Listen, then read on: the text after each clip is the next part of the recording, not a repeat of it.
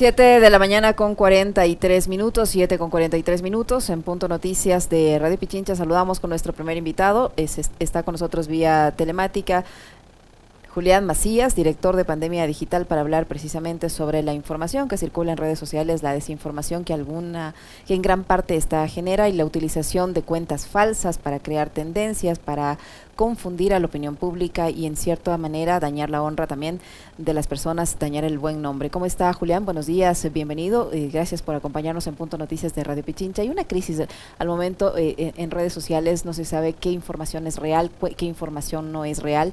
Hay una excesiva utilización de cuentas falsas al punto que el propio eh, dueño de, de, Twitter ha amenazado con eliminar todas esas cuentas falsas. Twitter en sí está, está atravesando una crisis con renuncias masivas, con despidos, con gente que quiere abandonar esta red social para migrar a, una nueva.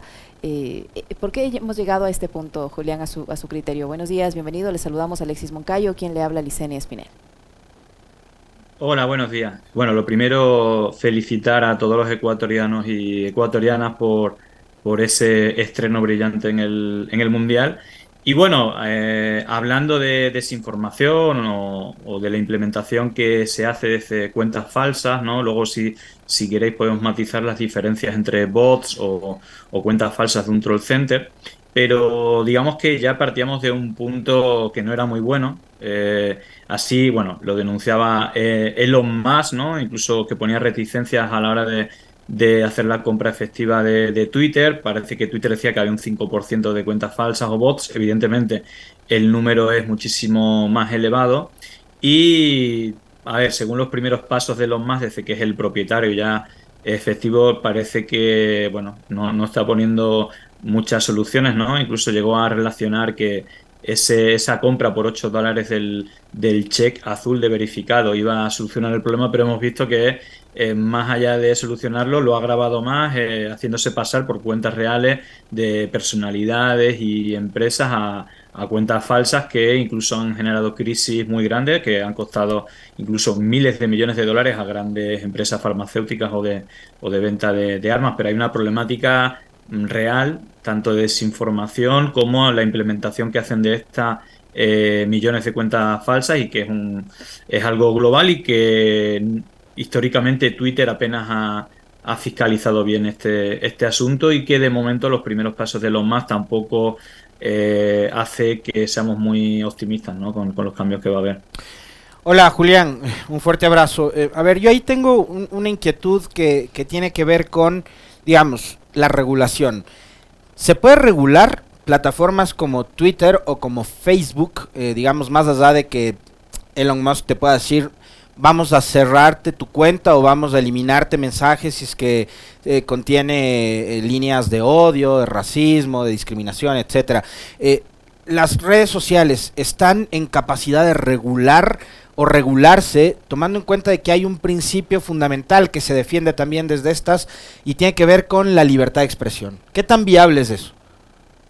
Bueno, yo creo que sí, deben de, regularse y debería de estar regulado eh, bajo dos principios. Uno es el de la libertad de expresión, es decir, todo el mundo podría, eh, debería tener la libertad de, expresar y defender sus ideas, pero ya desde, digamos, hay, hay ya acuerdos internacionales de cuáles son los los límites de, este, de esta libertad de expresión, que son aquellos discursos de odio que atentan contra eh, minorías específicas y que, y que hacen apología de la violencia o, incluso del asesinato o de, del genocidio y, digamos eso ya, ya está regulado, ¿no? ¿Cuáles son esos límites?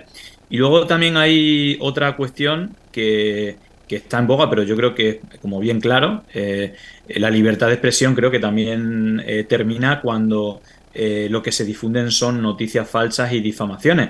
Y yo creo que hay que acentuar esto porque muchos de los profesionales, porque esto se ha convertido en un negocio, ¿no? El, implementar noticias falsas para tu beneficio político, económico, etcétera. Y una cosa es defender una idea, incluso los medios de comunicación que tengan una editorial. Yo creo que todas, eh, todos los medios de comunicación, todas las personas tienen deberían tener esa libertad de prensa o libertad de expresión, pero que yo creo que termina en el momento en el que para potenciar eh, tu editorial o, las ideas que tú defiendes o las personas o ideas que tú atacas, se use la mentira. Y, eso es una cuestión fáctica, no es una cuestión subjetiva, ¿no? Eh, hay a veces que la línea eh, entre libertad de expresión y difundir noticias falsas puede, puede estar difuminada, pero hay, en la mayoría de los casos diría yo, en la cual se pueden comprobar cuando un hecho es real o cuando un hecho es ficticio y es un invento. Y yo creo que mm, ha habido manga ancha para los dos ámbitos, eh, tanto para la difusión de, noticias falsas como para la difusión de discursos de, odio. Yo creo que hay que buscar el justo equilibrio y habría que diferenciar estos dos elementos. Julián, eh, ¿cuál es la diferencia? Usted mencionaba al inicio de, su respuesta que hay que hacer una diferenciación entre una cuenta falsa y un bot. Eh, ¿Cuál es la diferencia y, cómo un usuario eh, se puede dar cuenta que quien le está posiblemente injuriando o quien está creando una tendencia es una cuenta falsa o es un bot?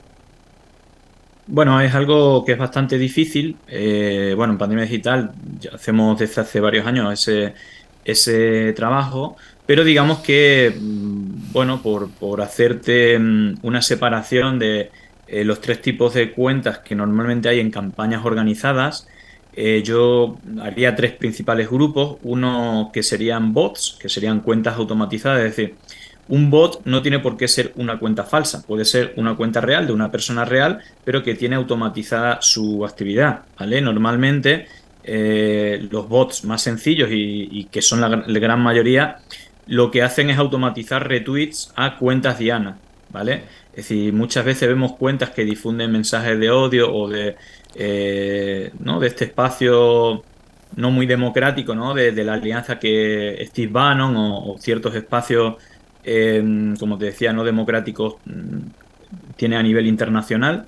Eh, en el caso de, en el caso de Ecuador, claramente Guillermo Lasso el expresidente de, de una fundación de Atlas Network que es una organización con más de 500 fundaciones que financian campañas de odio y mentira y que usan bots y eh, troll center para, eh, para ello. Y como te decía, incluso algunas cuentas de estas eh, puede, puede estar automatizada. Eh, de cuentas reales. En el caso de Ecuador, yo diría que la de eh, Carlos Andrés Vera, eh, que pertenece a esta fundación Ecuador Libre, tenía automatizada mm, algunas de, o, es mi hipótesis, algunas de, sus publicaciones. De hecho, puso varios tweets con un hashtag equivocado cuando el hashtag en, el debate de la segunda vuelta de Andrés no mientas otra vez, que estuvo coordinado, incluso se lanzaron por cuentas falsas de origen ruso tweets antes de que Guillermo Lasso dijera esa frase por primera vez en el en el debate, eh, hubo un TT eh, que se antepuso a ese, que es Andrés, no mientras otra vez. Es decir, hubo decenas de miles de cuentas que se equivocaron exactamente en el mismo error y, algunas eran cuentas reales. Eh, es decir, que bot es una cuenta automatizada, ¿vale? puede, puede estar automatizada. Por otro lado están las cuentas falsas de los troll centers, que son cuentas que normalmente se crean de manera masiva o que se compran en el mercado de, negro, cuentas antiguas que, ya no tienen actividad y que se le da como una segunda vida y que están manejadas por empresas normalmente y que cada uno de los empleados de esa empresa gestionan entre 20 y 100 cuentas diferentes, de tal manera que pueden implementar, aparte de esos retweets o esos tweets eh, automáticos con, con, un hashtag para que sea tendencia, pues también pueden responder y hacer mensajes tanto negativos contra los rivales como mensajes positivos, ¿no? En este caso eh, es llamativo, ¿no? Y hace poco lo, eh, lo, informamos, ¿no? Que eh, tanto Abinader, el presidente de, la República Dominicana, como Lasso contrataron a la misma empresa de Bengoechea, en la cual usaron Troll Center, que básicamente es poner comentarios positivos, ¿no? En el caso de, de Abinader, en República Dominicana, había cientos de cuentas que, bueno, lo único que publicaban es lo bien que hacía eh, Abinader y las iniciativas, lo estupendas que era. Bueno, eso también eh, se ha hecho en, Ecuador y sobre todo, pues también la creación de, estos troll centers, de estas cuentas falsas para atacar eh, principalmente con desinformación. Por ejemplo, en su momento analicé el hashtag desdolarauz, en el cual, bueno, pues había cientos de cuentas falsas con imágenes de personas reales que eran de otros países y que, bueno, más o menos la, retórica fue que eh, Andrés Araúz estaba a favor de desdolarizar eh, el, país, ¿no? Y, bueno, como eh, generar inestabilidad y luego ni hablemos de las noticias falsas con el tema de los 250 dólares que se iba a regalar a los votantes o el tema del Ejército de Liberación Nacional que estaba financiando su campaña. De esto creo que después de la campaña no se volvió a saber nada. Incluso hay un vídeo muy curioso que difundieron estas cuentas falsas que eh, decían que era el LN en la selva eh, colombiana y hubo un ornitólogo que descubrió que en el segundo 27 de ese vídeo aparecía el sonido de una perdiz que solamente se encuentra en los bosques húmedos de, Ecuador, ¿no? Y como estas hay decenas de cuentas, ¿no? Como el tema de los huevazos. Eh, la verdad es que una campaña muy sucia, seguramente de, la, de las campañas más sucias de, la historia de, cualquier democracia, y que muchas veces es difícil, como te decía, eh, diferenciar si es un bot, si es un troll center, es decir, que es un humano detrás de una cuenta falsa, o incluso si son militantes, personas reales organizadas en un grupo de WhatsApp o de Telegram. ¿Por qué? Porque normalmente esos tres grupos organizados, eh, sean bots, sean eh, un troll center o sean cuentas simpatizantes de, Guillermo Lasso en este caso, normalmente van en la misma dirección, tanto mensajes positivos al candidato como mensajes negativos o de troll o de, eh, ¿no? indicando los puntos débiles o insultando o atacando al rival o eh, incluso difundiendo cuentas falsas. Y aquí hay que decir que hay personas reales, ¿no? Eh, como Fernando Villavicencio, ¿no? financiado por los Estados Unidos, por la, por la NET, que tiene medios de comunicación digamos que suelen difundir este tipo de contenido y vídeos falsos. Por ejemplo, Villavicencio difundió un vídeo falso manipulado eh, donde supuestamente Andrés Arauz criticaba la, dolarización de, Ecuador, es decir, que hizo una manipulación del vídeo, o por, eh, por ejemplo Carlos, eh, Carlos Andrés Vera, el miembro de la, de la Fundación Ecuador Libre de Atlas Network de, Guillermo Lasso, y su padre, Carlos Vera, que difundieron vídeos de supuestamente Andrés Arauz corriendo porque le estaban tirando huevos, huevazos, cuando esto no ocurrió, eran simpatizantes de la candidatura que le apoyaron, ¿no? Y digamos que todo esto está amparado en una impunidad total. Es decir, que yo sepa a ninguna de estas personas que te he nombrado, ni a las empresas que crearon cuentas falsas para, para difundir noticias falsas o hacer astroturfing positivo, pues fueron penalizadas de ninguna manera. De hecho, eh, lo tenemos de presidente del gobierno. Y, ahora que precisamente hay un mundial eh, de fútbol, eh, si, si esto ocurriera, es decir, si es decir, sería como algo así como el dopaje. Si se descubriera que eh, los jugadores de Ecuador están dopados con sustancias eh, que mejoran su rendimiento deportivo, eh, directamente los expulsarían. Es decir, imaginaros que quedara campeón del Mundial. Eh, si queda campeón del mundial, pero se demuestra que han, tomado sustancias anabolizantes o, dopantes, ¿no? Han hecho doping, automáticamente le, le quitaron el premio. En el caso de, por ejemplo, las elecciones de, Ecuador, se demostró que usaron todas estas técnicas eh, sucias, ¿no? Es decir, que fueron dopados a, las elecciones y que yo sepa no le han quitado eh, el premio de campeón, ¿no? A pesar de, la campaña sucia. Entonces, bueno, es un, es un problema y lo difícil, más allá del diagnóstico, que cada vez hay más, más personas que, están de acuerdo en cuál es el real problema, lo complicado es a la hora de, mostrar eh, soluciones para resolver el, problema. Julián, eh, yo ahí tengo dos inquietudes. Una, em, bueno, España creo que ha sido uno de los pioneros en conseguir una sentencia em, de 15 meses de cárcel a un, guardia, a un guardia civil por difundir fake news. ¿Qué tan posible es eso en, en, países como el nuestro? Digo, más allá del tema jurídico, quiero preguntarte esto desde tu eh, condición de analista justamente de estos temas eh, por lo que ha sucedido en España. Es solo uno. Lo otro, todo el recuento que tú nos has hecho, que lo hemos conversado en otras ocasiones y que entendemos porque tú eres un conocedor de esta materia, eh, analizas, llegas a estas conclusiones después de hacer un recorrido y de verificar cuentas, hacer conexiones, ver data, etcétera, etcétera. Así que todo lo que nos estás diciendo entendemos corresponde a un estudio que tú haces muy dedicado. Pero esto finalmente atenta contra un bien que es incluso mayor que el de la honra de una persona o digamos la estabilidad de un medio de comunicación, porque digamos, se bajaron la cuenta de YouTube de nuestra radio, ¿no es cierto? Radio Pichincha. Ya, ok. Pero por encima de todas estas estrategias, de todo el daño que provocan, hay hay un bien que es eh, que nos cubre a todos, que es la democracia. O sea, y, estas, estas estrategias digitales, ¿qué tanto daño le terminan haciendo a la democracia, incluso por las experiencias que ustedes han tenido que vivir en España y otras experiencias de países de la región ahora vimos una elección en Brasil muy complicada donde hasta la muerte de Lula fue difundida por medios de comunicación, entonces la supuesta muerte de Lula. Eh, ¿Cuánto daño le hace esto a la democracia, Julián? ¿Y qué tan viable es que se sigan replicando este tipo de sentencias por difundir noticias falsas? Bueno, lo primero que mm, has dicho que es como la primera sentencia por fake news, eh, bueno, en España por 15 meses. Aquí habría que, bueno, matizar bastante. Eh, lo primero es que fue una pena acordada con el que la con, la persona que lo hacía, que en este caso era un guardia civil, es decir que eh, bueno ese elemento también es, importante, es decir es un miembro de la de los cuerpos y fuerzas de seguridad del Estado y eso es un elemento importante a nivel global, ¿vale? Has hablado de Brasil, ahora te hablaré de Brasil o de, de los intentos de golpes que, se están organizando en América Latina y que algunos se han efectuado.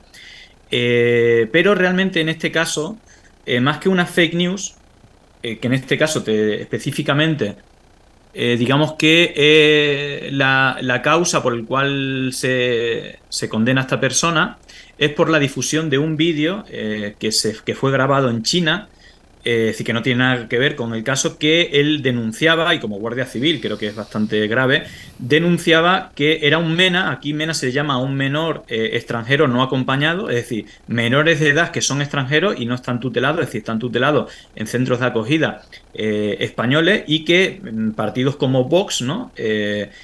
Eh, que bueno, también pertenecen a esta red de, de, Atlas Network, ¿no? que tiene su brazo político, comunicativo, digital, eh, usan de manera sistemática eh, manipulación de vídeos y de mentiras como, como, es este caso.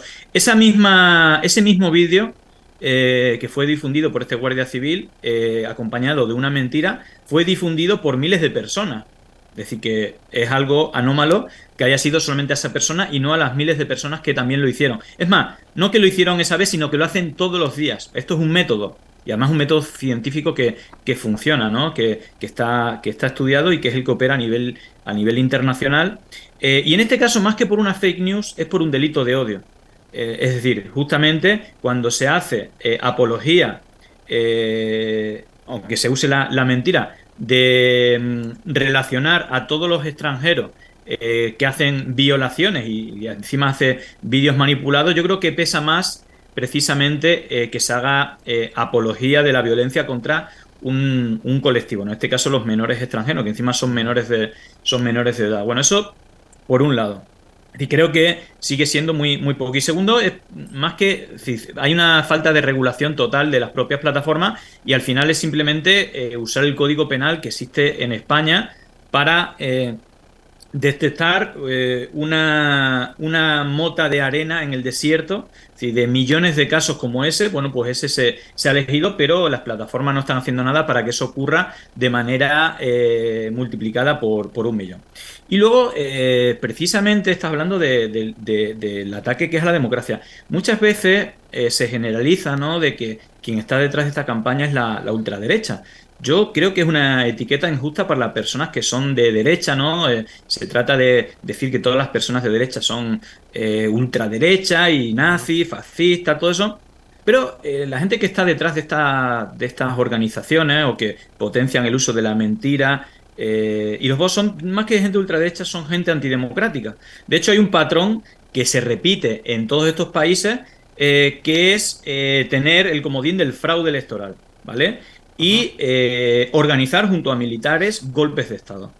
Esto fue exactamente lo que pasó en Bolivia, pero vemos que es lo que pasó en, Estados Unidos con, Donald Trump, pero vemos que eh, en Perú eh, también se organizó un golpe de Estado con militares financiados por esta red de Atlas Network, que si recordáis fue allí Vargas Llosa, tuvo la visita de, los políticos que, que, van haciendo presencia en todos los países. Os recuerdo. Eh, eh Vargas Llosa defendiendo a la hija de Fujimori, algo que no nos hubiéramos imaginado nunca en la vida, además. No, defendiendo a todo ese espacio. Es un espacio donde. Es decir, Atlas Network es una organización financiada por las empresas y las familias más ricas del mundo, entre ellas la familia Koch, la familia Mercer, que fue la que eh, financió Cambridge Analytica junto a Steve Bannon, y que eh, no es un espacio ultraderecha, es un espacio antidemocrático que intenta acabar con las democracias. Y que en el caso de, Ecuador, bueno, esa campaña sucia acabó con la victoria de Guillermo Lasso, pero en aquellos países donde no ganó,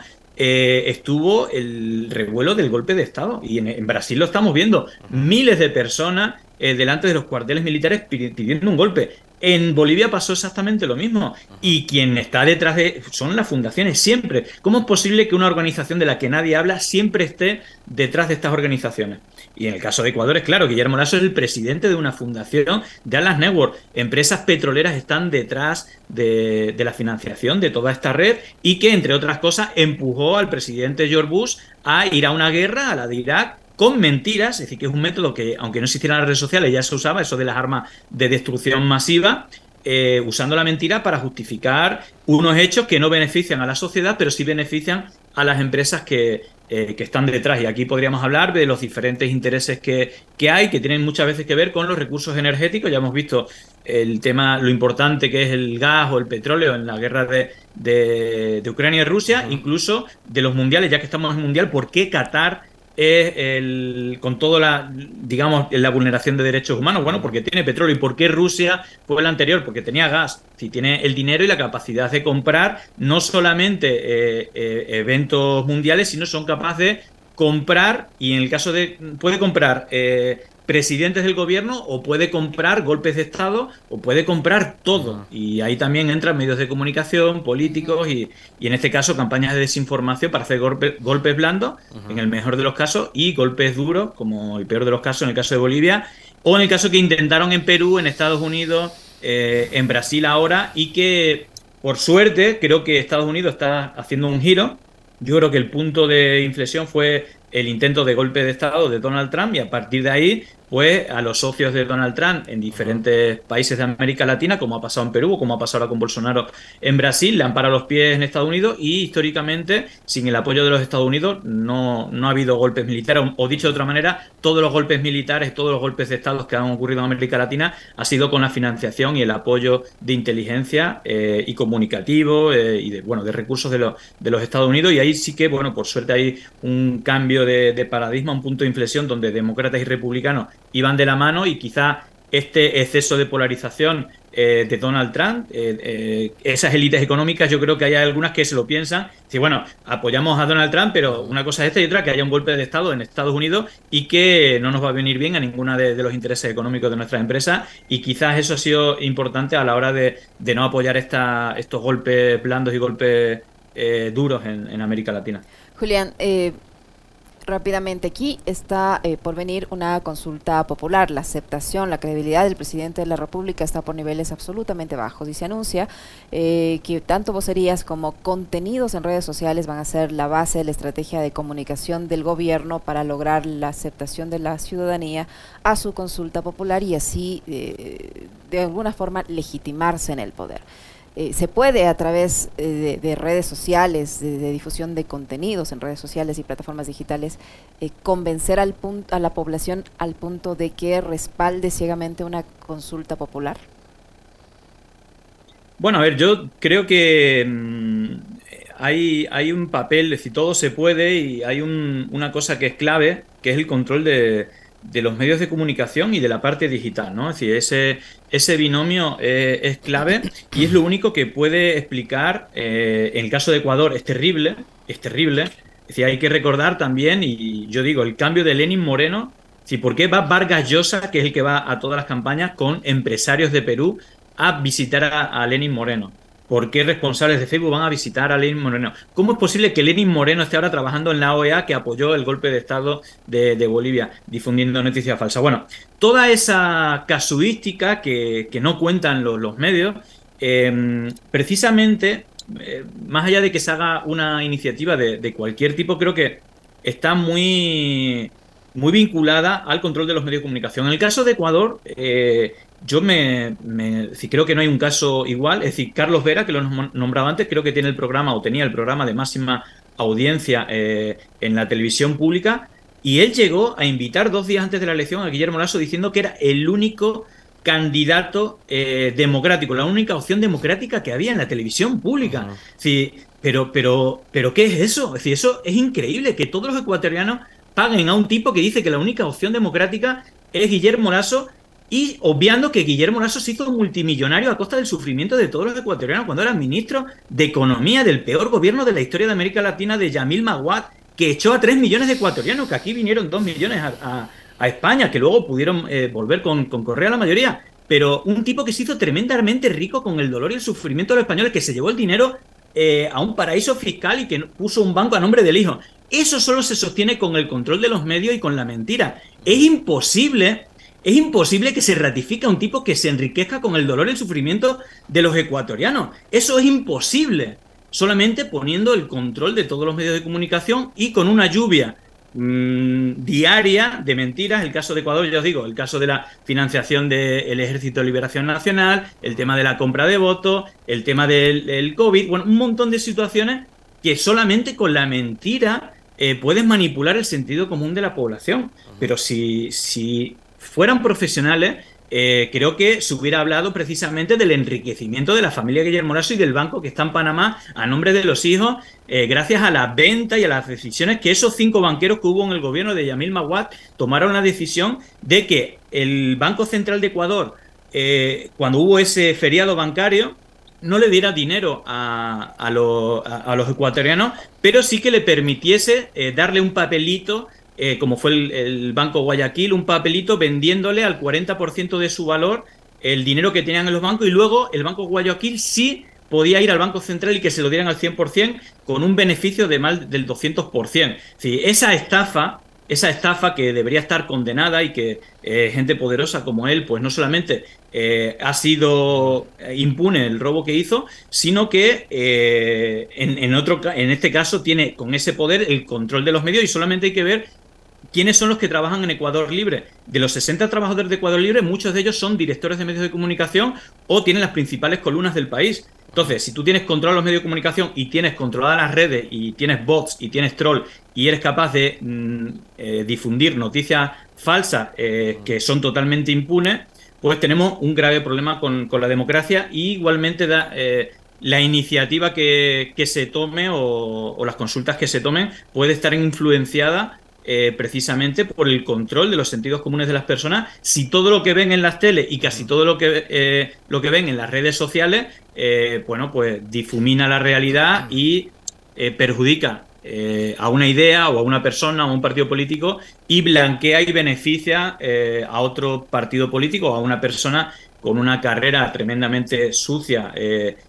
precisamente contra los intereses de, de su país y que en una cosa surrealista que visto desde fuera no se, no se entiende, bueno, pues pueda ser elegido como presidente ¿no? de, del gobierno. Lo que pasa, Julián, además, y uno de los grandes problemas es que mientras tú tienes a estos personajes en los grandes medios ocupando espacios en el prime time, etcétera, eh, por otro lado tienes un proceso bastante violento de cancelación en contra de quienes no estamos alineados con las tesis del gobierno, ¿no? Y ahí, ¿qué pasa? No, no, es que es tremendo. Tú fíjate que el, CNE, creo que es el, Consejo Nacional Electoral, llegó, es decir, son gente, igual que Villavicencio estaba financiado por la NET, por dinero de la CIA, es decir, la NET, la National Endowment Democracy, es la CIA eh, en el 83, después del problema que tuvo Ronald Reagan con las contras en, en Nicaragua por la financiación de la venta de armas a Irán, eh, la NET empezó a hacer ese papel desequilibrante en países y más allá de eh, financiar el caso Arroz Verde y todo eso con, con dinero de, Estados Unidos, ese mismo caso, eh, por creo que era Verde Soto, si no me equivoco, uno de los miembros del CNE. Bueno, Verde Soto. Hoy es el secretario anticorrupción de ASO. Bueno, los cinco, los cinco trabajos anteriores de Verde Soto para poder entrar en el CNE son todos fundaciones. De hecho, él fue presidente de una fundación financiada por el NET, pero los cinco trabajos, entre ellos Fundamedios y otras organizaciones, todas estaban financiadas por la NET, que es la CIA, que es los Estados Unidos. Entonces, eh, y tiene sus socios, ¿no? El, propio eh, Lenin fue el que, el que le dio entrada a toda esta gente y que me parece un ataque a la democracia eh, tremendamente y que los medios de comunicación de allí no, no lo estén contando, pero, pero te puedes ir a todos los organismos, decir, la limpieza que hubo del proceso democrático en eh, la primera etapa fue precisamente meter a gente financiada por los Estados Unidos en todos los organismos. Y esto es tremendamente grave. Eh, y fíjate, lo que te quería decir es que fue Verde Soto el que tramitó de urgencia esa investigación de Villavicencio, también financiado por la NET, para que Correa no se presentase ni como candidato ni como eh, candidato a vicepresidente, ni ninguna vez más. Llegó, hubo una noticia falsa del Clarín, también habrá que eh, hablar de los medios internacionales, que hablaba que el escándalo de Guillermo Lasso, eh, perdón, de, de Andrés Arauz queriendo comprar el voto por 250 dólares, una cosa que inventaron precisamente este Troll Center financiado por Guillermo Lasso y que Verde Soto le dio audiencia denunciando como si fuera real. Eh, es algo eh, insólito y surrealista. Solamente te lo puedo explicar si eh, rascas un poco y ves que hay una financiación y hay una campaña donde la mentira, el odio y las cuentas falsas y el control de los medios es el que, el que está detrás de todo esto y desgraciadamente pues un ataque a la, a la democracia total y que es totalmente impune, que en otros ámbitos como el deporte, ya que hablamos del ámbito, es decir, si esto se descubriera, evidentemente quedarían fuera de competición por, por, hacer trampas, ¿no? Pero en este caso eh, quién es el tribunal que, controla esto, ¿no? Si muchas veces están ocupados por, por los mismos que están dentro de, esa corrupción eh, eh, contra la democracia. Muchísimas gracias, Julián. Siempre es muy interesante conversar con ustedes esta vez a los tiempos. Muy amable. Gracias, Julián. Un abrazo. Gracias a vosotros. Chao. A usted. Julián Macías, director de Pandemia Digital, que ha estado con nosotros, 8 de la mañana con 14 minutos. Una brevísima pausa. No se vayan, regresamos para conversar con Leonardo Cortázar.